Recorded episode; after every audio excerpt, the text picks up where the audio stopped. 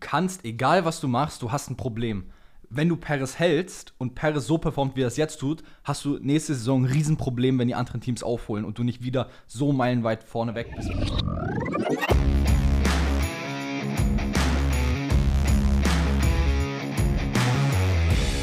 Ladies and Gentlemen, herzlich willkommen zurück zum Undercut Podcast, Episode 34. Und es ist leider nicht Race Week, aber wir haben natürlich trotzdem hart für euch gearbeitet und alle Themen der F1-Welt zusammengekratzt. Es sind einige geworden. Ich würde sagen, wir fangen damit an, dass wir nochmal ganz fix nach Katar zurückgehen. Nämlich in Katar, sehr interessantes Rennen gewesen. Und Russell hat sich jetzt dazu geäußert, dass er denkt, er hätte Verstappen challengen können, wäre dieser Crash in Turn 1 nicht gewesen. Perke, was denkst du dazu? Also, wir haben ja letzte Woche schon darüber geredet, wie wir die Pace von Mercedes eingeschätzt haben. Du hast gesagt, du glaubst trotzdem nicht, dass er überhaupt aufs Podium gekommen wäre. Hast du, meine ich, gesagt? Ich weiß nicht mehr ganz genau. Ich habe gesagt, er hätte die beiden McLaren auf jeden Fall challengen können. Und dann wäre er ja nicht unfassbar weit weg von Verstappen gewesen. Also, wenn er mit Verstappen challengen meint, so vier, fünf Sekunden weg, wie es am Ende Piastri und Norris waren, dann okay. Aber mehr auf gar keinen Fall. Also ich glaube nicht, dass er Verstappen hätte wirklich gefährlich werden können, weil ich denke, auch Verstappen hätte, wenn er es nochmal wirklich gewollt hätte, wenn es nochmal drauf angekommen wäre, hätte der Mann auch nochmal eine schöne 1 Sekunden Gap pro Runde gefühlt rausziehen können. Also ich glaube, da ist noch ein bisschen was gegangen. Man ist noch nicht auf den höchsten Motor-Settings gefahren und ich denke, da war noch einiges an Potenzial nach oben, was Red Bull auch hätte Verstappen noch freischalten können, wenn es nötig gewesen wäre. Ähm, so viel dazu. Russell, sehr interessanter Punkt, muss ich ehrlicherweise sagen, weil ich es nicht so wirklich erwartet hatte, dass Russell das sagen wird. Aber wiederum passt es auch zu meinem Take. Russell, most overrated Driver im Grid. Ja, weiß ich nicht. weiß ich nicht, ob das jetzt dazu passt. Ey, wir haben ja letzte, unter der letzten Folge euch auch gefragt, wer ist euer Driver of the Weekend? Und einige haben auch George Russell gesagt. Ich glaube, es, es war so ein Split zwischen drei Leuten. Die meisten haben natürlich Piastri gesagt, genau, logischerweise. Ich, ich habe es gerade offen, die meisten haben definitiv und, Piastri gesagt. Und sonst halt Norris und George Russell. Ich glaube, das waren die drei, die genannt wurden. So. Ja, genau. Nee, ansonsten war eigentlich eigentlich niemand. Niemand dabei. Genau, ja. aber die meisten halt Piastri, logischerweise. Ähm, und wer weiß, vielleicht ohne den Crash hätte jeder Einzelne geschrieben George Russell, wenn Russell Verstappen gechallenged hätte. Nein, wäre auch nicht passiert, bin ich auch der Meinung. Verstappen hätte er, un, hätte er gemusst, hätte er gewollt, hätte er noch mal was draufpacken können. Muss er nicht. Hat das am Ende. Ich würde gerade sagen, es hat ja gereicht. Er hat es am Ende kontrolliert runtergefahren. Hätte Piastri oder hätte Norris noch mal Druck gemacht, hätte Verstappen auch noch mal Gas gegeben. Aber warum sollte man schneller fahren, wenn es eh Reifenprobleme gibt? Wiederum das so. nächste ist ja, wenn du noch schneller fährst, wieder höhere G-Kräfte, wieder noch mehr Anstrengung für den Körper und die waren einfach am Ende vom Rennen. Es war einfach Eben. schon, die waren körperlich fertig, die brauchten nicht noch mehr. Ähm, aber da sind wir nämlich auch gerade wieder beim Punkt, weil wir hatten ja auch unter der letzten Episode gefragt gehabt, ähm, ob man es nochmal verantworten kann, so ein Rennen in Katar in diesem Ausmaß zu fahren. Ja, nächstes Jahr ist dieser Grand Prix deutlich später. Das heißt, die Temperaturen werden definitiv kühler sein. Aber nichtsdestotrotz haben eigentlich fast alle unter der Abstimmung der letzten Episode gesagt, dass Katar entweder grundsätzlich raus muss, also wirklich komplett entfernt werden sollte vom Kalender, oder nur unter der Bedingung, dass es halt bei kühleren Temperaturen gefahren wird, wie zum Beispiel Bahrain oder Saudi-Arabien. Ähm, ich stimme im zweiten zu, also dass es halt gefahren werden kann, weil ich finde die Strecke an sich echt gut, muss ich sagen. Das Racing hat mir sehr gefallen, ähm, aber man sollte es nicht mehr bei diesen Temperaturen machen, weil das war wirklich am Limit von dem, was ging. Und dementsprechend bin ich damit fein, wenn die Temperaturen kühler sind und es für die Fahrer im machbaren Bereich ist, dann auch gerne wieder. Ja, bin ich voll deiner, deiner Meinung. Ich glaube, jeder mit gesundem Menschenverstand ist dieser Meinung, dass man das den Fahrern nicht zumuten kann. Aber es gibt ja auch Gespräche, dass Katar aus dem Rennkalender fliegt. Natürlich nicht wegen der Hitze, weil die Fahrer sind der FIA völlig egal am Ende. Boah, du kannst dir nicht vorstellen, was ich da für Kommentare unter den TikToks gesehen hatte. Also, das eine TikTok dazu ist ja wie, richtig ja, viral gegangen. Ja. Irgendwie 450.000 Aufrufe. Ähm, und Alter, ich habe selten in meinem Leben so gottlose Kommentare gesehen. Ich dachte, TikTok hat schon toxische Kommentare TikTok teilweise. ist auf jeden Fall toxisch. Du hast keine Ahnung, wie toxisch YouTube Shorts Kommentare sind. Wow. Also kurz zusammengefasst, die Kommentare unter dem Shorts Video auf YouTube waren diese Leute verdienen so viel Kohle, also ich sage jetzt ja. bewusst Leute, weil ich von Spotify keinen Band kassieren will. Ähm, die Leute verdienen so viel Kohle und heulen bei jeder Kleinigkeit rum. Jeder Fahrer früher hätte nicht rumgeheult und hätte es akzeptiert. Ähm, und auch unter TikTok waren Kommentare dabei. Also, wenn ich da lese, bei den Kameltreibern sollte man nicht fahren. Also an der Stelle wurde dieser Kommentar aber ganz fix entfernt.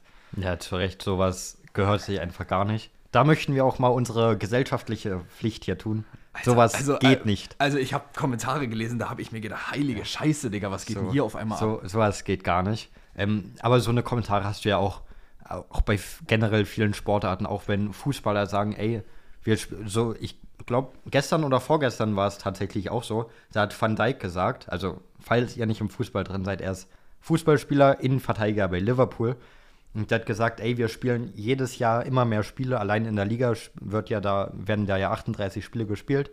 Und dann im Sommer immer mehr Länderspiele, bla bla bla. Und da hat er auch gesagt, ey, das wird immer mehr, irgendwann machen unsere Körper das nicht mehr mit. Wenn wir 50, 60 Spiele pro Jahr spielen, und die Kommentare darunter kannst du dir ja vorstellen, wie die waren. Wie, wie, wie die F1-Kommentare. Ja, auch, auch hier so, du, der verdient so viel Geld. Ähm, geh du mal, keine Ahnung, 35, 40 Stunden die Woche auf den Bau und so und dann red noch mal all dieses. Ich glaube. Ich glaube, viele Leute denken auch einfach, dass Formel 1 oder Fußball, auch bei Formel 1, einfach der Job ist, du setzt dich da ins Auto, fährst deine 40 Runden und das war's. Ja, das ich, glaube, die, ich glaube, die Leute merken gar nicht, wie viel äh, Arbeit dahinter steckt, von der, vom ja. Media, vom Training, vom Essen, vom Sport, alles dahinter ist wirklich hartes Durch- und Durchtrainieren. Ja. Ähm, und ich glaube, das vergessen einfach 90 Prozent der Leute. Ja, klar. Und, aber es ist auch irgendwo klar, ja, es ist jetzt körperlich nicht so anstrengend, wie wenn du 40, 45 Stunden auf dem Bau ackern musst. Das ist mir auch bewusst. Aber bei diesen Sportarten kommt halt dieses Mentale dazu. Es wird 24-7 von den Medien auf dich eingeredet. Wenn du einmal nicht performst, bist du gleich der Schlechteste auf der Welt. Guck dir Paris an. So was, zum Beispiel.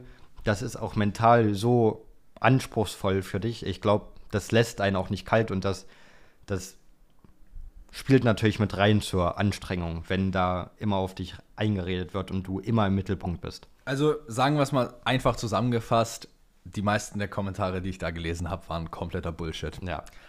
Ähm, naja. Aber nichtsdestotrotz, du hattest es, wolltest Richtig, es eigentlich ansprechen, ich bevor ich mit dem kurzen Zwischenrand. Wir sind abgeschweift, aber so ist es. So ist es. Bis ich mit dem kurzen Zwischenrand da gekommen bin. Ähm, und zwar, du wolltest schon ansprechen, Katar und Österreich könnten aus dem Formel 1-Kalender komplett gedroppt werden, sollte man die Track Limits nicht in den Griff bekommen.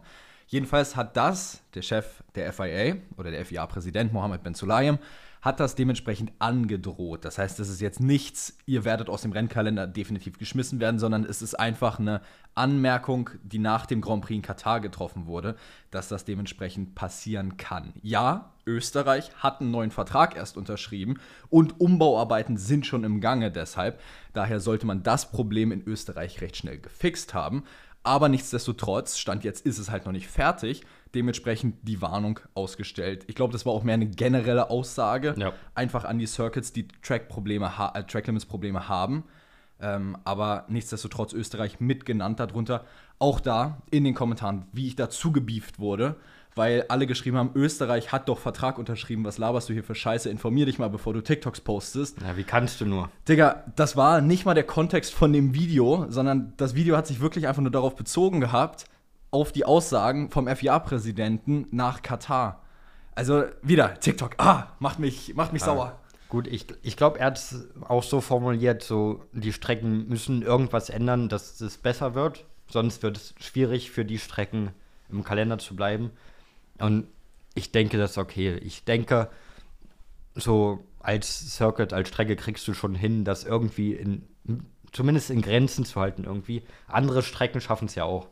So, und wenn da jetzt, du hast es angesprochen, in Österreich sind schon Umbauarbeiten. Also, ich denke, das wird kein zu großes Problem, weder in Österreich noch in Katar. Und auch wenn die Track-Limit-Probleme sind, wenn genug Geld gezahlt wird, fliegt da niemand raus. Sagen wir es, wie es ist. Das Ding ist halt auch, was, wenn wir diese Track-Limits-Diskussion aufmachen, es ist ja wirklich eigentlich so einfach, wenn man mal drüber nachdenkt, weil du musst auf der einen Seite einfach sagen, es liegt an den Fahrern. Die Fahrer könnten auch einfach 2 km/h langsamer durch die Kurve fahren und würden dann innerhalb der Tracklimits bleiben in dem Fall. Ähm, auf der anderen Seite kannst du natürlich aber auch ein Kiesbett daneben setzen, was aber problematisch bei zum Beispiel Österreich oder Katar ist. Du hast auch die MotoGP, die da fährt. Und wenn die MotoGP direkt neben der Strecke ein Kiesbett hat, weiß ich nicht, ob das wirklich so effektiv ist. Ich denke nicht. In Österreich hast du es ja an ein paar Stellen schon, dass es eigentlich fast dann direkt daneben Kiesbett ist. Ähm, aber ich denke, das kriegt man in den Griff. Das andere war ja, es wurde ja auch der Vorschlag gebracht äh, von Ben Sulayem, dass man vielleicht so außerhalb der Strecke rutschige Ebenen machen könnte. Ähm, fand ich komplett schwachsinnig die Idee, weil das Ding ist, auf dem Formel, mit dem Formel 1-Auto rutschst du im schlimmsten Fall in die Wand oder drehst dich. Was machst du, wenn du mit dem Motorrad darauf kommst? Ja. Du legst dich richtig hin und äh, schlitterst komplett in die Wand. Ja, vielleicht solltest du dein, dem FIA-Präsidenten deine Idee aus der letzten Folge nochmal näherlegen, dass man es wie in Frankreich macht. Oh, die Idee ist immer noch gut, da bleibe ich bei. Vielleicht solltest du da mal eine E-Mail hinschreiben. Ey, ich habe hier eine Idee, wie man es lösen könnte. Guckt euch das doch mal an. Das Ding ist halt, in Katar könnte man es meiner Meinung nach richtig gut umsetzen, weil der Platz ist dafür da. Ja. Spielberg ist schon wieder schwieriger, weil du hast in Spielberg nicht immer diese ganzen großen Run-Off-Zones, wie zum Beispiel in Frankreich, wo du dann halt wirklich einfach mal 200, 300 Meter wirklich ausbauen kannst, wo du dann unterschiedliche Stufen von Raum Asphalt machst. Aber Katar wäre definitiv eine Möglichkeit, das so aufzusetzen wie in Frankreich. Und man hat ja gesehen, in Frankreich, wenn du dich an den Leclerc-Crash letztes Jahr zurückerinnerst, ja. ähm, hat man es auch gesehen. Leclerc hat sich rausgedreht und das Auto wurde prozentual immer langsamer, je näher an die Wand gekommen ist, weil eben dieser raue Asphalt gegrippt hat und das Auto verlangsamt hat. Ja, also es ist auf jeden Fall eine Idee, die man mal im Hinterkopf behalten könnte. Was halt, was halt schade wäre, finde ich, wenn die Strecken einfach rausgeworfen ja, werden. Ja, gerade Österreich. Aber auch Katar, weil, wie gesagt, Katar hatte echt gute Racing-Action. Klar, die Temperaturen waren nicht optimal und ja, auch politisch ist Katar wieder eine eigene Diskussion, aber das ist nicht unser Thema. Ähm, dementsprechend, ich fände es schade, wenn es vom Racing her beide Strecken rausfliegen würden. Österreich würde ich noch, glaube ich, ein bisschen schmerzhafter finden, weil Österreich ja. einfach noch cooler ist. Ja. Ähm, auch mehr Tradition hinter Spielberg.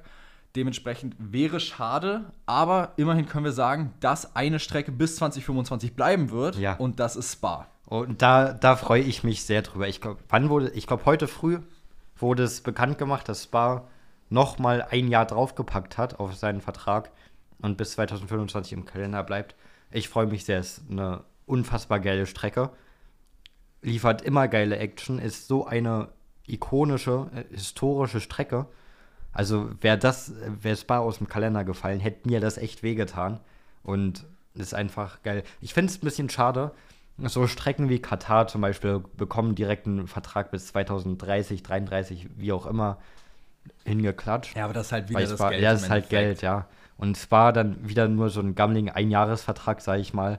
Und dann muss man nächstes, übernächstes Jahr wieder hoffen, ey, bitte verlängert irgendwie, bleibt im Kalender. Das ist aber, das ist halt aber auch wieder dieser Punkt, den wir schon so oft besprochen haben. Du hast einfach mit diesen ganzen Neustrecken, auch USA und so, du kriegst halt einfach, bestes Beispiel ist, Monaco zahlt 15 Millionen Euro oder Dollar oder Pound oder was auch immer pro Jahr für ein Rennen. Wenn du Katar anguckst, Katar hat einen 10-Jahres-Vertrag gemacht, die zahlen 60 Millionen für ein Jahr.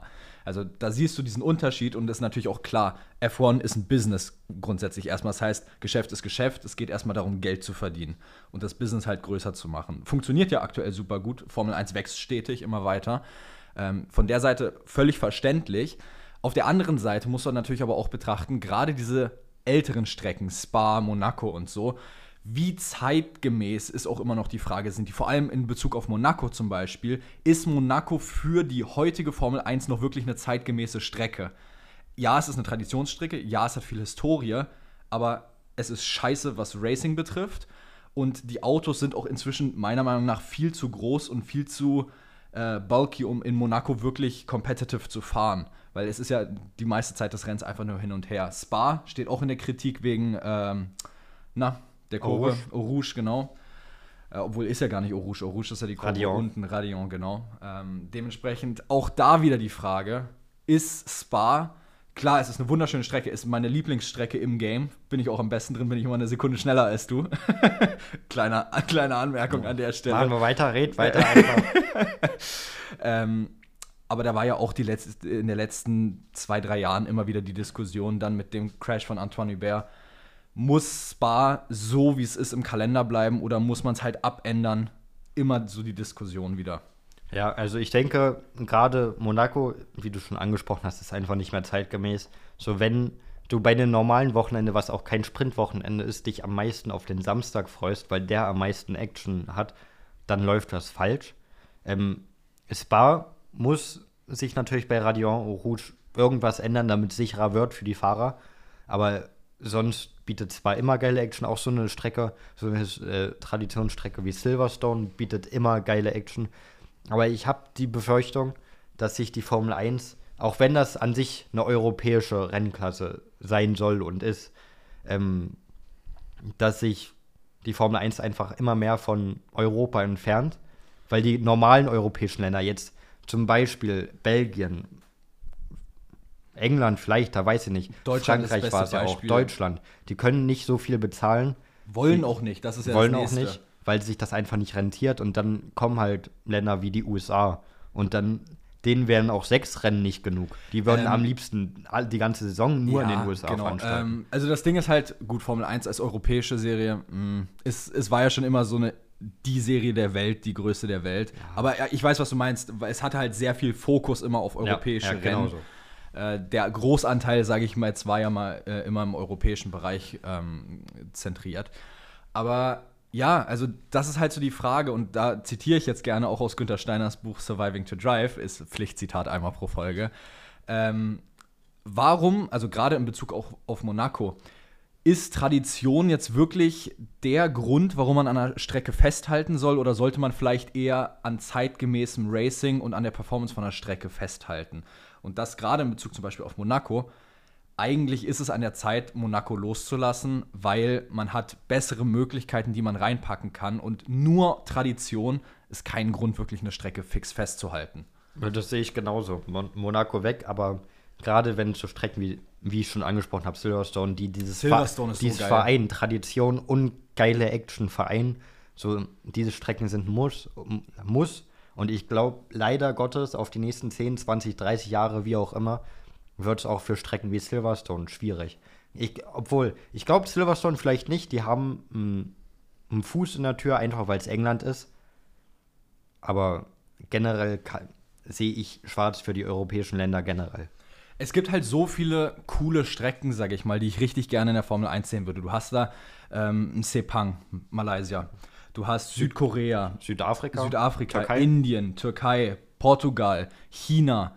Äh, China auch richtig coole Strecke an ja. sich. Äh, du hast Deutschland theoretisch, die Strecken haben, die Formel 1 würdig sind. Frankreich ist raus. Ich fand Frankreich gar nicht Frankreich mal so. Frankreich ist aber nicht geil. Ich fand, ich fand Frankreich nicht mal so schlecht die letzten Jahre, ehrlicherweise. Nee, ich fand Frankreich ähm, nie so 2021 war es ein sehr geiles Rennen zwischen Verstappen und Hamilton. 2022 zwischen Leclerc und Verstappen war ganz geil. Gut, dieses Jahr wäre es wahrscheinlich nicht das Spannendste geworden, aber du hast so viele Strecken mit großem Potenzial oder Länder, die im Endeffekt Potenzial bringen könnten in die Formel 1, was aber halt nicht ausgenutzt wird, weil du halt dann drei Rennen in den USA hast. Und wenn ich daran denke, dass noch zwei, drei weitere Rennen in den USA geplant sind mit New York und LA und wo es noch überall sein soll, äh, das macht mich irgendwo fertig, wenn ich ehrlich bin. Weil ja. es nimmt so vielen geilen Strecken, die das Potenzial dafür hätten, so die Chance, wieder in die Formel 1 zurückzukehren. Und es ist nun mal begrenzt. Die Formel 1 kann nicht 30 Rennen pro Saison machen. Das geht einfach nicht. Das ist jetzt schon das Maximum, was geht. Eigentlich. Also Stefano Domenicali hat jetzt gesagt, ähm, man kann wohl bis, oder der, man plant wohl bis zu 26 hochzugehen ungefähr, weil das so das optimale Limit an Rennen sein soll. Das ist auch laut ihm. zu viel für mich. Das ist eine ähm, andere Sache. Und dann halt so plant irgendwie 8, 9, 10 Sprint Rennen in der Saison zu machen, aber halt auch Sprintrennenmäßig als Vergabe für Strecken, die gute Ren äh, Race-Action bieten. Also nicht unbedingt jetzt nach Geld, wer am meisten zahlt, sondern quasi, dass ein Sprintrennen dafür als Belohnung ist, wenn die Strecke wirklich gute Rennaction liefert. Ja. Also finde ich ganz interessant den Take, ehrlicherweise. Das weil dann kann man das nicht so einfach kaufen, sondern es kommt wirklich darauf an, wie die Strecke performt im Jahr davor. Das ist interessant, auch wenn ich sage, zehn Sprintrennen die Saison wäre vielleicht ein bisschen zu viel für mich. Auch ich 26 Sprint, Rennen. Ich finde diese Sprintrennen sehr geil, muss ich sagen. Ja, aber ich finde es besonders geil, wenn es mal so immer mal so eine Abwechslung ist. Jetzt zum Beispiel haben wir zwei Sprintwochenenden in Folge. Und ich weiß, weil jetzt Austin ist ja wieder ein Sprintwochenende. Ich weiß nicht, ob ich das so geil finde. Ich finde, das sollte was Besonderes sein, was immer mal eingestreut wird, so drei, vier Mal die Saison vielleicht. So, und dann reicht das für mich auch. Das Ding ist, wenn du 26 oder 24 Rennen oder 23 hast, ist wurscht. Wenn du sagst, du hast 10 Sprintrennen theoretisch oder 8, dann kannst du ja easy dazwischen mal ein, zwei Rennen Pause haben, äh, ohne Probleme und die gut aufteilen über die so äh, Saison. Es kommt natürlich auch immer darauf an, welche Dreck eignet sich dafür. Ich finde, Monaco eignet sich jetzt nicht nee, für einen Sprint. Da solltest du keinen Sprint machen, auf gar keinen Fall. So, weißt du? Da finde ich jetzt zum Beispiel Austin sehr gut ausgewählt. Ja. Weil das ist für Rennaction eine gute Strecke. Die Strecke ist breit, da kannst du gut überholen. Das ist klasse ausgewählt für ein Sprintwochenende. Bietet gutes Potenzial, zwei DRS-Graden mit Überholmanövern. Auf jeden Fall. Äh, viele gute Kurven. Der erste Sektor ist sehr impressive. Ähm, also ich denke, Austin wird ein ziemlich interessantes und spannendes Wochenende da werden. Da freue ich mich auch sehr Aber drauf. wir haben, ja dann, wir haben ja dann nächsten Donnerstag wieder die Pre-Weekend-Show zu Austin. Ähm, aber eine Sache können wir schon ein bisschen vorziehen von der Pre-Weekend-Show und zwar das Haas, nämlich haben es auf ihrem Instagram-Account gepostet, Special-Rennanzüge hat für Osten, weil es ja der Heim-Grand Prix von Haas ist. Ja, Haas, US-amerikanisches Team und US-amerikanisch ist auch der Rennanzug jetzt angehaucht, so mit den Sternen an der Seite vom Anzug. Und ich finde den. Dunkelblau und rot, ne? Richtig, dunkelblau und rot. Ich finde den Anzug ganz geil. Bin ich ehrlich. Ich bin generell nicht der größte Fan von Haas Anzügen, von Haas Livery. Mag ich nicht so. Ich weiß nicht, ob das jetzt wieder so eine kritische, kritische Meinung von mir ist, dass ich Haas Livery jetzt nicht so geil finde. Nee, aber also Haas ist sehr schlicht gehalten, sag ja, ich mal. Finde ich nicht so geil, aber dieser, dieser Special-Rennanzug jetzt für die USA, finde ich, hat was, finde ich geil. Sieht auf jeden Fall sehr cool aus. Ähm, bei der Haas Livery stimme ich dir zu. Die ist jetzt, sage ich jetzt mal, nicht over the top mäßig cool. Es ist, ist, halt sehr schlicht, ne? sehr spartanisch ja, gehalten, ja. die Livery. Dass ähm, du mir mal bei einer Livery zustimmst. Es ist halt, wow. ich, ich finde die Livery nicht scheiße, ich finde sie jetzt aber auch nicht ewig Weltklasse. Ja, also, bin ich, bin ich es, ist eine, es ist eine okay Livery, ist ja. auf der Strecke nice anzugucken, weil es halt jetzt nichts ist, was irgendwie ins Auge sticht, wie damals zum Beispiel diese pinke Alpine Livery, obwohl die echt geil aussah tatsächlich. Ähm, brauchst gar nicht sagen, ich weiß, dass ich, du mir nicht zustimmst. ähm, nee, aber ich denke, ich denke, Haas kann vielleicht auch nächste Saison noch ein bisschen upgraden an der Livery, hoffentlich. Also so, dass so ein bisschen ja, Verbesserungspotenzial noch dabei ist, aber die Rennanzüge sind definitiv ein Upgrade, was ich sehr, sehr gerne sehe. Was ich geil fand, die Haas-Livery mit dem richtig, mit dem goldenen Touch. Das fand ich cool. Diese Rich Energy mit genau. komplett schwarz-gold? Genau, die fand ich cool. Die fand oh. ich um Welten besser, also nicht um Welten besser, es ist jetzt auch nicht so eine Riesenänderung, mhm. aber die fand ich besser als die jetzige mit dem Weißen. Ja, ja, also sie war cool, aber sie war auch so ein bisschen mehr stealth-mäßig, ne? Also durch dieses ganz viele Schwarz. Es hat ein bisschen erinnert an die Stealth Mode Livery von McLaren so ein bisschen, wenn du da einen goldenen Aspekt drauf hast, anstatt dem orangenen. Oh. Ähm, aber auch sehr interessante Zeit damals mit diesem äh, Rich Energy. Also der war, wie lange waren die drin? Ein Jahr waren die da und dann waren sie wieder weg als Irgendwie Titelsponsor. So, ja. ne? Äh, sehr interessant. Ähm, dann ziehe ich jetzt mal ganz fix, sorry, wenn wir gerade bei Titelsponsor sind, ziehe ja, ich mal ganz fix okay. den Punkt Das ist völlig okay. Ähm, und zwar Cognizant äh, trennt sich als Hauptsponsor von Aston Martin nach Berichten, richtig? Richtig. Ähm, aktuell heißt der Aston Martin irgendwie Aston Martin Aramco Cognizant irgendwie sowas. Längster Formel 1 Teamname im Grid. Richtig. Und Cognizant wird ab nächstem Jahr nicht mehr im Teamnamen sein. Also der Teamname wird ein neuer. Ich denke mal, dann wird einfach nur das Cognizant rausgenommen und Aramco. Ich wollte gerade sagen, das wird, dann bla, bla, bla. Einfach, das wird dann Aramco Aston Martin werden. Richtig. So wie es Oracle Red Bull Racing zum Beispiel ist. Richtig. Aber das heißt nicht, dass sich Cognizant komplett von, komplett von Aston Martin trennt. Es ist halt nur dieses Titelsponsor-Ding, was weggeht. Aber die Partnerschaft zwischen Cognizant und Aston Martin geht generell weiter. Cognizant bleibt Sponsor und groß wird sich nichts verändern, sage ich mal. Man will die Verbindung sogar eher noch verstärken, als jetzt verschlechtern, was man was natürlich vermuten lässt, wenn du aussteigst, wenn du nicht mehr Titelsponsor bist. Das soll nur noch mehr ausgebaut werden, die Beziehung. Aber halt kleiner Side-Fact: Aston Martin wird nicht mehr so heißen, wie sie jetzt heißen, auch wenn es keinem auffallen wird, dass der Name anders ist. Sage ich ja, so, wie es ist. Also letztendlich, ähm, es ist ein kleiner Side-Fact, den man jetzt so mit erwähnt, aber wirklich einen großen Einfluss auf das, was jetzt in der Welt der Formel 1 passiert, hat es jetzt nicht wirklich. Nee, gar nicht. Ähm, was aber allerdings, oder was du anscheinend sehr geil findest ja. äh, oder fändest, weil passieren wird es definitiv nicht, auf das kann ich dir Fall. jetzt schon sagen. Die nächste Special Livery, die wir von dem Team sehen werden, ist in Vegas, wenn ich mich nicht irre. Ähm, aber da musst du dich noch ein bisschen gedulden. Jetzt haben wir erstmal den Triple-Header dann. Ähm, nee, du hast aufgeschrian Red Bull Championship Concept Livery. Ich habe es nämlich auch schon gesehen auf TikTok. Auf ähm, TikTok, auf Insta habe ich es gesehen. Ja. Genau, von FIA Addict oder Formula One Addict war es, glaube ich, hochgeladen. Ich glaube, F1 Addict, ja. Genau. Es ist im Endeffekt quasi das, was mit dem Verstappen-Helm gemacht wurde fürs Hauptrennen in Katar, bloß als ganze Auto-Livery für den Red Bull gemacht worden, ne? Richtig. Und ich finde diese, diese Concept-Livery unfassbar geil. Ich finde sie. Und da sieht man mal wieder, was für ein Potenzial eigentlich in diesem Red Bull-Auto steckt, wenn man nicht immer diese. Natürlich, man will Red Bull representen. Das ist der Hauptgrund, warum das Team überhaupt in der Formel 1 ist, das ist klar. Aber man sieht, wie viel Potenzial in diesem Auto eigentlich stecken würde, an diesen, immer wieder an diesen Concept Liveries. Ob man jetzt die Championship Concept Livery hat oder diese ganzen Testing Liveries, die man schon hatte, mit den blauen Details, mit den roten Details, was auch immer. Oder die weißen Special One-Off Liveries. Die weiße Livery, die man in der Türkei gefahren ist, meine ich. Ähm, es steckt so viel Potenzial in diesem Auto, nur um dann jedes Jahr wieder eins zu eins die gleiche Livery zu machen. Das also, nervt mich das dann Ding schon ist, halt, wieder. Das Ding ist halt, ich habe ich hab's, ich hab's schon so oft gesagt, ich, ich wäre gerne der Chefdesigner bei Red Bull, weil meine Aufgabe würde darin bestehen, einmal im Jahr auf Arbeit zu kommen, Steuerung C und Steuerung V zu drücken. Ja. Einfach Copy-Paste und dann kann ich sagen, so, das macht dann 500.000 Dollar fürs Design und ich gehe wieder weil es ändert sich nichts. Vielleicht mal den einen Farbton drei Pixel nach unten ziehen, damit es ein bisschen dunkler wird. Vielleicht noch einen Sponsor auf dem Auto kurz austauschen. Genau, aber da hört es auch auf. Also Red Bull ist ja wirklich bekannt dafür, eins zu eins die gleichen Liveries zu machen. Selbst Ferrari macht mir Unterschiede in die Liveries. Ja, da, da, wird mal ein bisschen das, Gelb reingehauen genau. oder was auch immer. Und, und, das heißt schon was, wenn Ferrari mehr Unterschied ja. macht als dein Team. Also das ist schon äh, ziemlich krass. Also falls ihr, falls ihr die Livery noch nicht gesehen habt, dann schaut mal, glaube auf Insta bei F1 Addict oder FIA Addict oder irgendwie sowas in der Art nach. Oder gebt einfach ein Red Bull Concept Delivery. Dann, glaube ich, findet ihr das recht schnell Richtig. aktuell. Sieht auf jeden Fall sehr, sehr cool aus. Oh ja. Ähm, wird aber nie passieren. Das, das nervt, das nervt mich. Da ist so viel Potenzial. Da könnte ich, da könnte ich stundenlang drüber rumheulen. Ja wie viel man aus dem Auto eigentlich machen könnte. Aber es ist naja. Red Bull wiederum am Ende des Tages. Es ist Red Bull am Ende des Marketing. Wo wir gerade bei Red Bull sind, ähm, was auch Red Bull ist, ist typisch Fahrer einfach rauszukicken. Wir haben es mit Nick de Vries gesehen jetzt am Anfang der Saison, also Anfang, Mitte der Saison eher. Ähm, einfach rausgeschmissen worden, er hat nicht performt. Und genau das Ganze gab es in den letzten 24 Stunden das richtig dicke Gerücht um Sergio Perez, dass der sein Retirement in Mexiko ankündigen würde. Ähm, ist auch heutiges TikTok-Video, kommt dann noch raus. Also für euch müsste es dann schon draußen sein. Für uns jetzt gerade, wo wir es aufnehmen, ist es natürlich noch nicht draußen.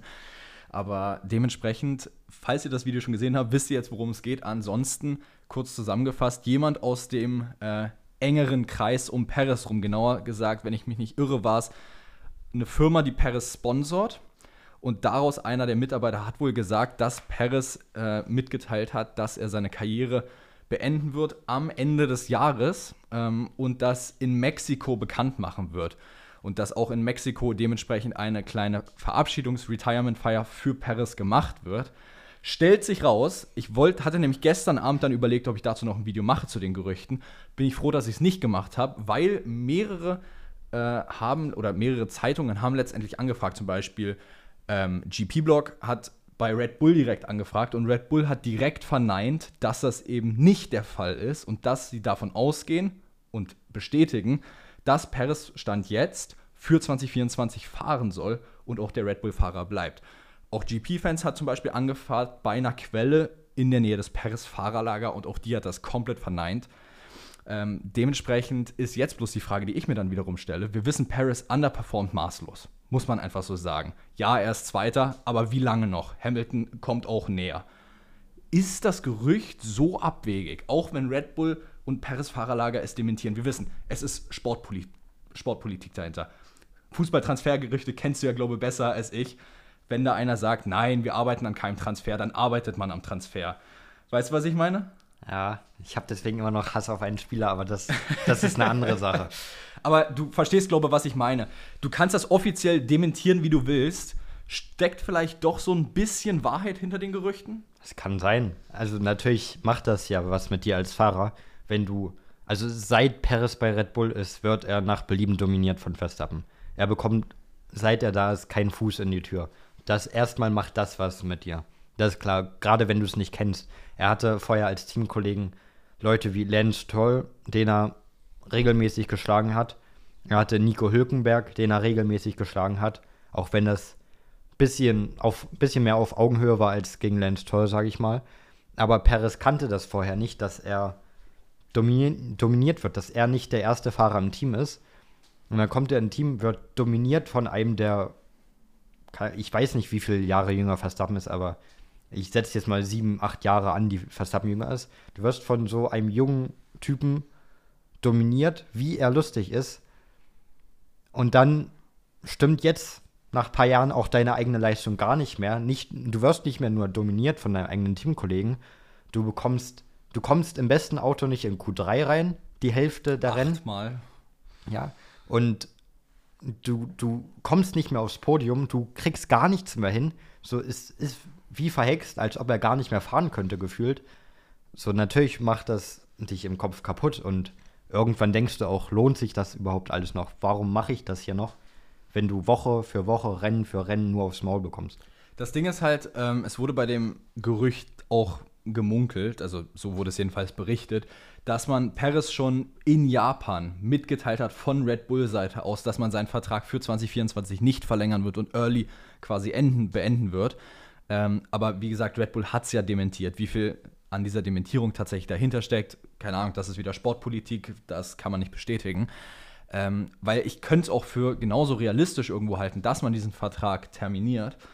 Aber wiederum, wir haben es in der letzten Episode ausführlich besprochen, das Paris-Thema und wer bei Red Bull 24 fahren könnte. Es findet sich halt keiner.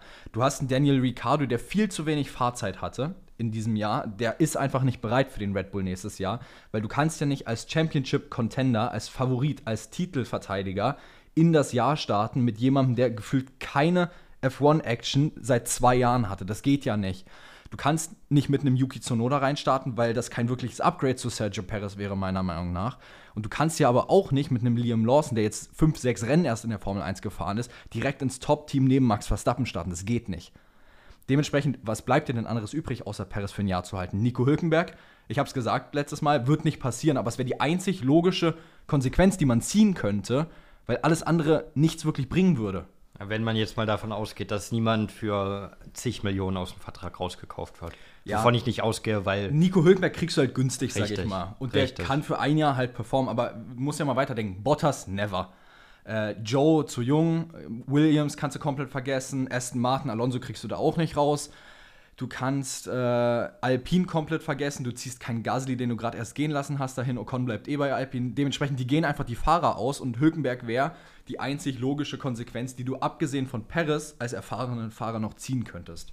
Ja, und dann ist halt die Frage, die ich halt letztes, letzte Folge schon gestellt habe, ob Hülkenberg überhaupt ein großes Upgrade zu Perez wäre. Und da wäre ich auch skeptisch. Aber Christian Horner hat es ja selbst gesagt, sie werden mit Sergio Perez sprechen, sie werden sich an den Tisch setzen, reden, wie es weitergehen soll, weil so kann es ja nicht weitergehen, wie es jetzt läuft. Ich glaube, ich weiß nicht wer, aber irgendjemand von Red Bull hat ja selbst gesagt, dass Red Bull immer noch an Perez irgendwo glaubt, auch immer noch glaubt, dass er der gleiche Fahrer ist wie vor ein, zwei Jahren, als er ja auch wirklich konstant Ergebnisse geliefert hat, hinter Verstappen. Bloß, dass halt diese mentale Blockade gerade zu groß ist, dass der Negativstrudel einfach so riesig ist, dass man da nicht so schnell rauskommt. Und dafür muss man eine Lösung finden. Generell glaube ich auch dran, dass Red Bull noch irgendwie an ihn glaubt, weil man, er, er ist ja, er hat ja unfassbares Talent. Wenn er seinen Tag hat, ist er ein überdurchschnittlicher Fahrer. Das, das muss man dazu sagen.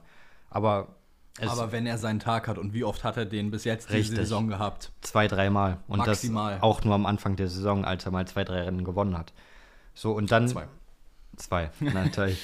Wo war es? Baku und Jeddah, ne? Ähm, ich glaube, genau, Baku und Jeddah. Jeddah und Baku, wenn ich mich nicht irre. Ja, ähm, und dann kommt jetzt natürlich auch dazu, jetzt hat er sich in der ersten Hälfte der Saison einen Riesenvorsprung rausgefahren vor P3. Dass Hamilton jetzt nur am Ende aufschließen kann. Aber was passiert denn? Ich glaube, die Frage hast du letzte Folge so gestellt. Was passiert denn, wenn Perez diesen Negativstrudel in die nächste Saison mitnimmt? Genau, gleich, gleich scheiße performt am Anfang und jetzt hast du Mercedes da, die da sind. McLaren ist du hast einen McLaren, die, die sind da. Wo Verstappen jetzt auch erst drüber gesagt hat, McLaren hat das für ihn das beste Fahrerduo der ganzen Formel 1 und das konstanteste. Und er sieht McLaren auf Zukunft als Riesengefahr an. So, da kannst du nicht mit einem Fahrer reingehen, der nur 70, 80 Prozent liefert. Genau das ist es. Genau das, das ist, ist halt das Problem. Das ist ein Riesenproblem bei Red Bull und es gibt dafür eigentlich keine richtige Lösung. Genau das ist der Kritikpunkt, den ich immer wieder sage. Du kannst, egal was du machst, du hast ein Problem. Wenn du Paris hältst und Paris so performt, wie er es jetzt tut, hast du nächste Saison ein Riesenproblem, wenn die anderen Teams aufholen und du nicht wieder so meilenweit vorne weg bist, wie du es jetzt bist. Wenn du es andersrum siehst und einen Hülkenberg reinbringst oder irgendwen anders, Da muss der sich erstmal dran gewöhnen an das Auto, erstmal einfinden. Und auch das kann Zeit brauchen. Und auch da kannst du am Arsch sein. Klar kann es sein, dass Hülkenberg oder wer auch immer sich direkt an das Auto anpasst und sofort performt. Die Chance ist da, aber sie ist unwahrscheinlich, wenn wir mal ehrlich sind. Und egal, was Red Bull macht, wenn Perez sich nicht verbessert, das ist das einzig positive Szenario, was, passi was passieren kann, dass Perez jetzt in den letzten fünf Rennen gut performt und immer auf dem Podium ist. Wenn das passiert, glaube ich, kann man einigermaßen guten Gewissens in die nächste Saison gehen, weil man weiß, Perez hatte einen guten Abschluss für dieses Jahr. Aber ansonsten hast du ein richtig, richtig dickes Problem bei Red Bull. Ich, ich denke mittlerweile auch, dass man einfach, das ist relativ egal, was Perez jetzt macht, find, glaube ich. Ich kann mir vorstellen, dass man einfach hofft, dass, wenn diese Saison vorbei ist, die Sekunde, in der äh, Perez in Abu Dhabi über diese Ziellinie fährt, dass dann ein Cut im Kopf ist und er dann nächste Saison nochmal als letzte Chance sieht, weil du hast ja gesehen, ähm, bei, oh, jetzt ist mir der Name entfallen, nicht Force India, wie hieß denn das danach? Wow, jetzt, Racing Point. Racing Point, wow, wie ist mir das denn jetzt entfallen? Racing Point. Als er da kurz vor, er stand ja schon mal kurz vorm Aus, aus der Formel 1. Ähm, Wo er dann keinen da, Sitz mehr hatte. Richtig, richtig. Und als, als es da klar wurde, ey, jetzt muss ich liefern, sonst bin ich raus. Und eigentlich gibt es keinen Sitz mehr in der Formel 1, für mich keinen logischen. Und dann ist, hat er nochmal richtig Leistung draufgepackt und dann hat halt irgendwann Red Bull angerufen. So dieses Szenario kann ich mir vielleicht für nächste Saison nochmal vorstellen. So eine, so eine, hier, ich zeig's euch jetzt allen, ich hab's noch drauf, Mentalität vielleicht. Aber wie wahrscheinlich ist die dann wirklich? Das ist halt die andere Frage. Finde ich nicht schlecht den Ansatz, aber du musst dazu sagen, Paris hat diese starke Performance, dann klar, er war die Saison über nicht schlecht, aber diese krasse Performance, die er dann abgeliefert hat, kam auch erst dann, als feststand, Paris wird keinen Sitz haben nächstes Jahr, wenn er nicht noch irgendwie Red Bull oder ein großes Top-Team überzeugen kann, ihn zu nehmen. Das ist dann damals passiert. Aber was du eben sagtest, dieser Druck, unter dem er dann fährt, dass er jetzt liefern muss, weil er keinen Sitz mehr hat, den Druck hat er doch jetzt schon. Weil das Ding ist, ich bin mir zu 100% sicher, dass man bei Red Bull sich mindestens schon zwei, dreimal mit Paris hingesetzt hat und gesagt hat, Checo, du musst liefern, ansonsten ist dein Sitz hier wirklich in Gefahr. Weil ich denke nicht, dass Dr. Helmut Marko oder Christian Horner jetzt die sind, die so sind, wie zum Beispiel äh, James Vowles, die dann sagen, Checo, alles gut, mach entspannt, mach ruhig. Wir wissen, Red Bull ist toxisch vom Environment her. Da wird sich hingesetzt, da wird gesagt, Checo, liefer ab bis zum Ende der Saison, ansonsten fliegst du wahrscheinlich raus. Und ich denke, das ist Checo bewusst. Und ich glaube, genau das ist jetzt der Druck und genau das ist jetzt auch der Grund, warum es nicht klappt. Weil damals hat er es dann hinbekommen, aber jetzt hat er richtig scheiß Rennen abgeliefert, wo er sieht, scheiße, ich muss liefern. Und jetzt spürt er, ich habe es aber nicht hinbekommen, die letzten Rennen. Jetzt wird der Druck immer größer und immer größer. Und das letzte Wochenende war ein komplettes Desaster in Katar. Ein Punkt aus möglichen, warte, 26 fürs Hauptrennen und dann nochmal 8 fürs Sprintrennen. Also ein Punkt daraus. Aber ich kann mir auch vorstellen, dass Perez ist jetzt nicht dumm. Der weiß genau das, was wir auch wissen. Das ist einfach, Der weiß noch mehr, als wir er, wissen. Er weiß noch mehr, als wir wissen, natürlich. Aber er weiß genauso wie wir, dass es aktuell auch keine andere Lösung gibt als ihn eigentlich. Oder keine bessere Lösung jedenfalls. Das weiß er auch. Ja, aber so. er weiß auch, dass wenn er noch, also wenn er das hält, was er aktuell macht, dann weiß er selber, dass das nicht reichen wird und dass Red Bull im schlimmsten Fall sagt, wir gehen das Risiko mit Daniel Ricciardo oder irgendwem ja. ein. Es ist, eine, es ist eine sehr schwierige Situation. Wie gesagt, ihr merkt's, ja. Wir haben letzte Episode schon 20 Minuten oder so drüber geredet. Und wir reden und schon wieder, wieder lange drüber. Und wir kommen wieder nicht auf einen Nenner oder auf eine Lösung. So, das, ist das Ding ist, wir sind uns in dem Punkt ja sogar einig von der Meinung her. Eigentlich aber schon. Das Was? Ding ist halt, es gibt keine plausible Lösung, die Red Bull eigentlich ziehen könnte, um effektiv in die 2024er Saison zu starten. Es sei denn, Paris reißt sich jetzt endlich mal zusammen ja. und liefert. Ja. Was Stand jetzt nicht der Fall ist. Absolut richtig. Das ist eine richtige Scheißlage bei Red Bull, was du dir eigentlich nicht vorstellen kannst. Du wurdest gerade Konstrukteursweltmeister, dein erster Fahrer wurde gerade Fahrerweltmeister und dann bist du das Team, das am meisten Kopfschmerzen eigentlich hat. Ja, du, musst es, du musst es mal so sehen. Äh, ich weiß nicht, ob das jetzt Stand jetzt immer noch der Fall ist, aber Verstappen ist immer noch der Fall. Immer noch der Fall. Der Mann ist all, wäre alleine immer noch Erster in der Konstrukteursweltmeisterschaft. Ja. Und das ist ja gerade wieder dieser Punkt, der es unterstreicht. Paris diese Saison ist einfach nicht da, wo er sein muss. Ja, das ist wahr. Das ist einfach problematisch. Und ich würde sagen, wir cutten das Ding jetzt ja, hier, weil wir reden schon wieder so lange. Ähm, ich würd, mich würde es äh, mich richtig interessieren, ehrlicherweise, was ihr dazu denkt. Ähm, deshalb schreibt uns gerne auf Insta. Ähm, ich glaube, auf Spotify ist das einfach zu kurz. Mich würde es wirklich mal interessieren, was eure Meinung zu dem Thema ist. Auch gerne ausführlich. Ähm, schreibt uns eine DM einfach auf Insta, wie ihr denkt, was bei Red Bull passieren wird. Ihr habt ja uns jetzt zugehört, äh, locker zehn Minuten über das Thema und äh, wir sind zu keiner wirklichen Lösung gekommen. Und ich denke, äh, da werdet ihr wahrscheinlich vielleicht ein paar andere Ansätze dazu noch haben. Mal gucken. Wäre schön, wäre interessanter, neue Sachen ja, zu lesen. Weil ja. wir sind schon sehr festgefahren auf unsere drei, vier Lösungen mittlerweile, denke ich. Ja. Wäre mal schön, einen anderen Blickwinkel da einfach zu sehen. Ja, anderen Blickwinkel. Ja, anderer Blickwinkel. Ja, Jetzt bei kommt. dem Fall gibt es nur einen. Ja. Und zwar, dass der Mann schuldig ist. Ja. Und zwar Bernie Ecclestone. Bernie Ecclestone. Ähm, kein, ist jetzt kein Thema, was wir groß, an, also groß bereden müssen. Kurz zusammengefasst, Bernie Ecclestone hatte ähm, einige Jahre lang äh, ein gutes, ja, gute, was waren es, 15, 16, 17, 18 Jahre irgendwie 400 Millionen Pfund in einem Offshore-Konto in Singapur liegen, beziehungsweise in Trust Funds. Und ähm, die hat er damals nicht mit angegeben gehabt zu dem versteuerten oder zu versteuernden Assets. Und dementsprechend äh, wurde ihm jetzt der Prozess gemacht und er hat sich selbst freiwillig als schuldig befunden. Ja, er ist damit natürlich einer Gefängnisstrafe aus dem Weg gegangen, weil er gesagt hat, er ist schuldig. Es war keine Absicht, wie er selbst gesagt War hat. War keine Absicht, nee, nee. Ähm, und er muss jetzt mit, was war es, glaube ich, HM Revenue und Border, äh, Border sage ich schon, mit ähm, Customs, also Zoll, jetzt glaube ich irgendwie 600 Millionen Pfund noch für die letzten 18 Steuerjahre nachzahlen. Und dann wurde das jetzt, glaube ich, auf, wenn ich mich nicht irre, 17 Monate Bewährung, ausgesetzte Gefängnisstrafe festgelegt. Und ich denke, damit ist das Thema jetzt auch abgehakt. Ja. ja. Die Reichen wollen immer reicher werden. Du, äh, sind wir mal ehrlich, überrascht es uns, dass das passiert. Nee. Also, nee, jede große Persönlichkeit, die ihr kennt, hinterzieht wahrscheinlich Steuern. Sind wahrscheinlich wir, sind schon. Wir, sind mich hat es aber ehrlicherweise trotzdem gewundert, dass es ähm, nur eine Bewährung war. Weil klar, es geht auf der einen Seite darum, dass er das auch nachzahlt. Ja, aber 400 Millionen am Fiskus vorbeischleusen ist schon Also ich sag's keine, mal so, Sache. Uli Hoeneß ist für deutlich weniger in den Knast gegangen. Ja, das Und, auf jeden Fall. Äh, dementsprechend hat es mich ein bisschen gewundert, dass er eben doch auf Bewährung dann jetzt unterwegs ist. Aber der Mann ist, glaube ich, auch schon 91, 92 ja. Jahre alt. Und der Ruf natürlich auch. Natürlich stecken, auch. Es war ja auch zum Beispiel als Ronaldo, als Messi, als die Steuern hinterzogen haben und dafür vor Gericht kamen. Wenn du einen, großer, einen großen Namen hast, dann ist es deutlich unwahrscheinlicher, dass du wirklich hinter Gitter kommst. Ja. So läuft die Welt heutzutage. Ich wollte gerade sagen, die Reichen werden immer reicher. Ja. Gut, haken wir das Thema ab. Ist Richtig. jetzt nichts, was man ewig groß bereden muss, ist bloß eine kleine F1-News dazu gewesen. Richtig. Was wir in der letzten Folge aber groß beredet haben, ist das Reifenchaos in Katar gewesen.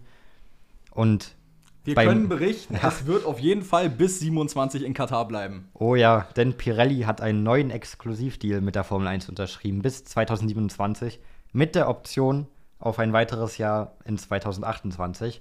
Das heißt, Pirelli bleibt Exklusivausstatter der Formel 1 sowas wie Bridgestone, die überlegt hatten, ey, gehen wir wieder in die Formel 1, ist damit raus erstmal. Die hatten ja sogar schon einen Antrag gestellt. Genau. Die, die ganz wahren OGs des TikTok-Accounts kennen es wahrscheinlich noch. Das ist schon locker zwei, zweieinhalb Monate her, das Video.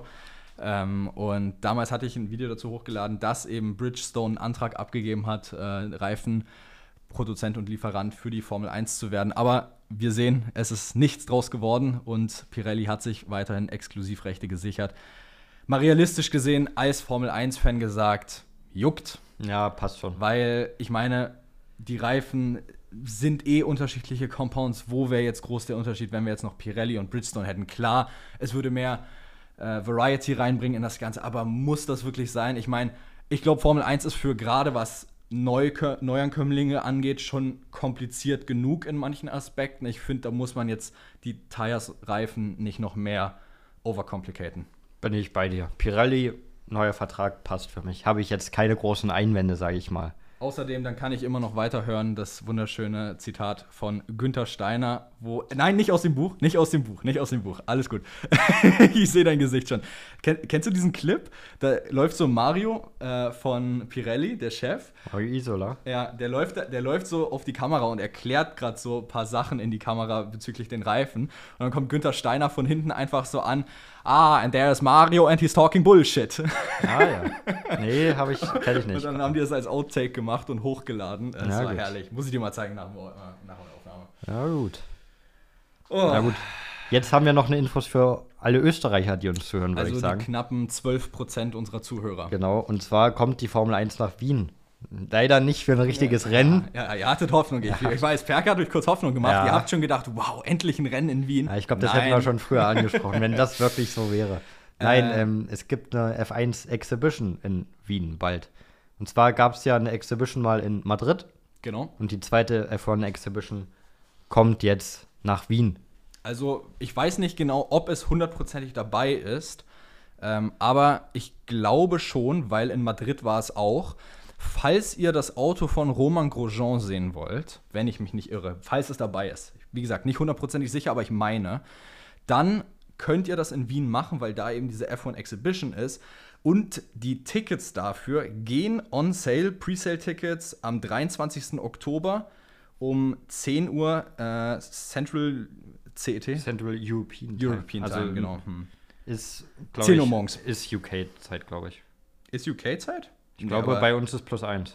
aber nee, GMT ist äh, UK-Zeit. Ja, gut, dann ist das Greenwich. Mean Time. Ey, dann. ich- Central European ey, ist. mit den Zeitzonen, da bin ich raus. GMT wirklich. ist äh, Greenwich Mean Time. Na gut. Das ist äh, quasi, was Ja, wir gut, als sind plus ja- 00 Wir, ansehen. wir sind ja auch quasi und wir sind plus Central 1 Europe mit. Central Also, European Time. Und Ja, dann, also das sind die. Presale-Tickets, die kommen am Montag um 10 Uhr morgens. Und dann ähm, am Mittwoch, am 25. um 10 Uhr morgens kommen dann die General Sale Tickets. Könnt ihr kriegen unter oeticket.com.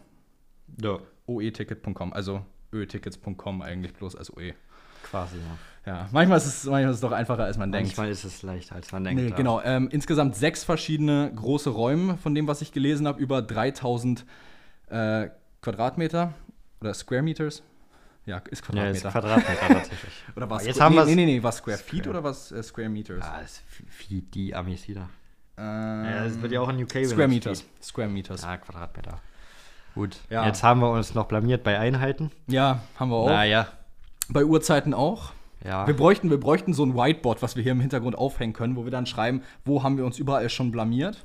Wo nicht, ist Also, wahrscheinlich ich besser. wollte gerade sagen, dann könnten wir anfangen bei äh, Formel 1 Driver, Fahrernummern, Fahrernummern, Weltmeister, Weltmeister rückwärts, äh, jetzt Einheiten. Ey, mathematische Einheiten, Wahrscheinlich. Sprache. wahrscheinlich ist es besser, wenn wir schreiben, wo wir uns nicht blamiert haben. Die Und Liste dann- ist auf jeden Fall kürzer. Wahrscheinlich schon, ja. Apropos blamieren, da kommen wir doch zu, zu einer anderen Sache jetzt, wo wir uns blamieren können. Oh ja. Hast du dir schon einen rausgesucht? Ich habe mir einen Fahrer ausgesucht. Wir spielen jetzt nämlich Wer bin ich bloß in der F1 Fahrer Edition. Genau. Es muss kein aktueller Fahrer sein, oder? Nein, muss es Nein? nicht. Gut. Und das wird ganz interessant jetzt. Ja.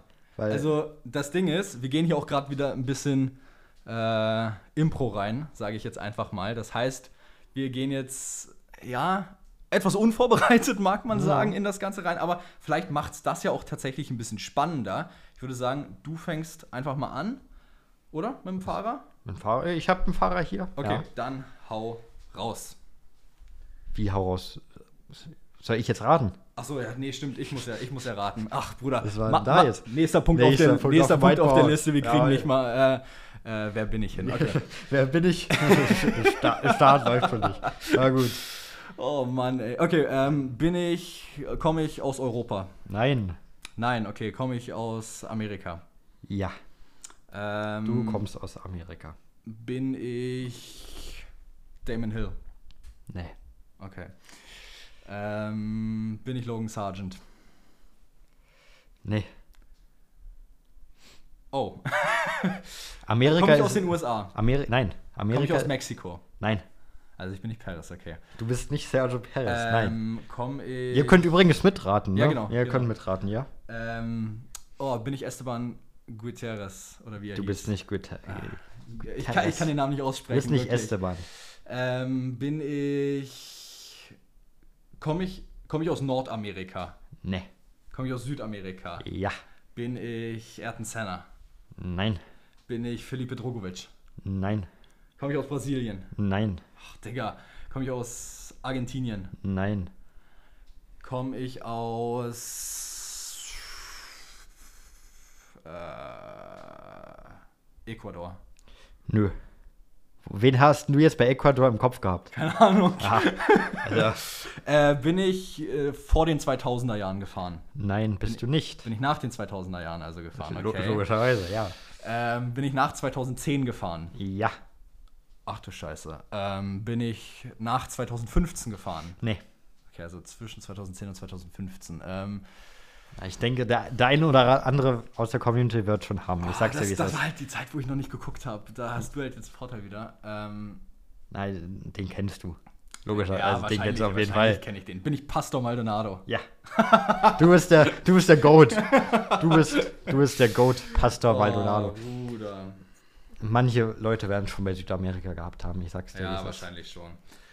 Okay, ich habe auch einen. Okay, bin ich Europäer? Nein. Nicht, bin ich aus Amerika. Ähm, ja. Südamerika. Ja. Okay. Bin ich Brasilianer? Nein. Nicht, okay. Bin ich aktiver Fahrer? Nein. War ich nach den 2000ern aktiv? Nein. Boah, du bist ehrenlos. Ne? Als ob ich da jemanden kenne. Jemand aus Südamerika, nicht aus Brasilien, der vor 2000 aktiv war. Habe ich vor 2000 gefragt oder 2010? Vor 2000 Boah, jetzt, gefragt. ey, mein Hirn macht das schon nicht mehr mit. Nächste Checkliste am Ja. Whiteboard. Ja. Demenz. Ja, wirklich, das wird immer schlimmer hier. Ähm, Bin ich Weltmeister mal geworden? ja. Ach du Scheiße, jetzt wird es ja nur noch peinlicher. Südamerikanischer Das Weltmeister. ist so einfach eigentlich. Wahrscheinlich schon, ja. Nicht aus Brasilien. Nein. Aus, bin ich Fanjo? Ja. Ja, das Wo, ging fix. woher kommt denn Fangio? Argentinien. Ja, richtig. Ja. Hast ja, du noch einen? Nee, eigentlich nicht. Okay, perfekt. Dann, äh, dann lassen wir es bei einem. Reicht auch, reicht auch jetzt. Ja, Über 50 51 Minuten schon. Minuten, das reicht. Haben wir jetzt mit dem Wer bin ich eh noch gestreckt hier? Ich meine, wir, ich mein, wir können, wenn der Request da ist, auch theoretisch mal so eine Game-Episode machen. Können wir auch. So mal Bonus-Episode nicht fragen, sondern Games, so wer- F1, wer bin ich? F1 Wavelength. So dass, sowas. so dass man auch von zu Hause aus beim Zuhören mitraten kann selber. Richtig. Könnte man vielleicht mal machen. Machen wir als. Community-Umfrage? Machen wir. Machen wir als Community-Umfrage, ob ihr das auch mal sehen wollt. Ähm, ansonsten, haben wir noch irgendwas? Nee. Haben wir nicht. Manchmal ist es doch dann so einfach, ne? Haben wir nicht, das war's dann. Eine Sage sage ich noch. Eine Sage sagst du noch. Eine Sage sage ich noch, genau. Äh, auch bekannt als eine Sache sage ich noch. Ähm, und zwar Dankeschön. Erstmal dafür, dass wir innerhalb von drei Tagen zum ersten Mal in der Geschichte von Undercut 1000 Streams auf eine Episode geschafft haben. Das ist krass. Das ist sehr krass. Und wir sind wieder in den Charts, Perke. ja. Wir sind aktuell, Stand 13. Oktober 2023, Platz 41 in den Sportscharts von Deutschland. Ja, das ist schon geil. Das ist schon geil. Vor Backstage Boxengasse. Vor Backstage Boxen. Call euch jetzt aus, Backstage Boxengasse. Also call- call wir, sind, wir aus. sind Stand jetzt in Deutschland in den Charts der höchste Formel 1 Podcast. Nimmt man mit, würde ich sagen. Nimmt mal mit. Ich habe auch mal nachgeguckt, wir sind auch Stand jetzt der schnellst wachsende Formel 1 Podcast Deutschlands. Versteht zwar nicht, warum man uns hört, aber nehme ich mit. Danke dafür. Ne? Nee, es ist irre. Also ist es, geil. ist, es ist krass. Wir haben vor ein bisschen mehr als 90 Tagen unseren Breakthrough gehabt, wo dann die ersten Leute wirklich zugehört haben. Abgesehen von uns, unseren äh, paar Mates und meiner Mom. Ja. Ähm, nee, es ist wirklich krass, wie die, sich diese 90, 100 Tage jetzt entwickelt haben. Und äh, the sky's the limit, würde ich sagen, war. Jawohl. Genau, nee. In dem Sinne, danke an jeden, der zuhört und der immer kommentiert und mitmacht. Genau. Ähm, falls euch die Episode gefallen hat, dann lasst doch gerne noch eine 5-Sterne-Bewertung da, egal auf welcher Plattform. Es hilft uns wirklich weiter. Und dadurch wächst dieser Podcast natürlich auch umso mehr. Ich wünsche euch eine schöne Woche. Wir hören uns wieder am Donnerstag. Donnerstag, genau, zur wunderschönen Pre-Weekend-Show zu Osten, dem Sprintwochenende. Ich würde sagen, macht's gut. Bis dahin. Und ciao, ciao. Ciao, ciao.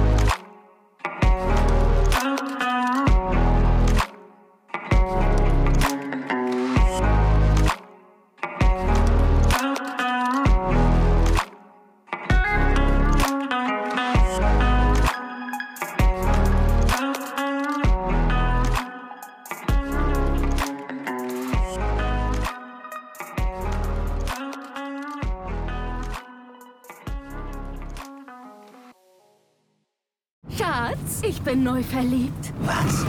Da drüben. Das ist er. Aber das ist ein Auto. Ja, Hm, mit ihm habe ich alles richtig gemacht. Wunschauto einfach kaufen, verkaufen oder leasen. Bei Autoscout24. Alles richtig gemacht. Wie baut man eine harmonische Beziehung zu seinem Hund auf? Puh, gar nicht so leicht. Und deshalb frage ich nach, wie es anderen Hundeeltern gelingt, beziehungsweise wie die daran arbeiten. Bei Iswas Dog reden wir dann drüber. Alle 14 Tage neu mit mir, Malte Asmus und unserer Expertin für eine harmonische Mensch-Hund-Beziehung, Melanie Lippisch. Iswas Dog mit Malte Asmus. Überall, wo es Podcasts gibt.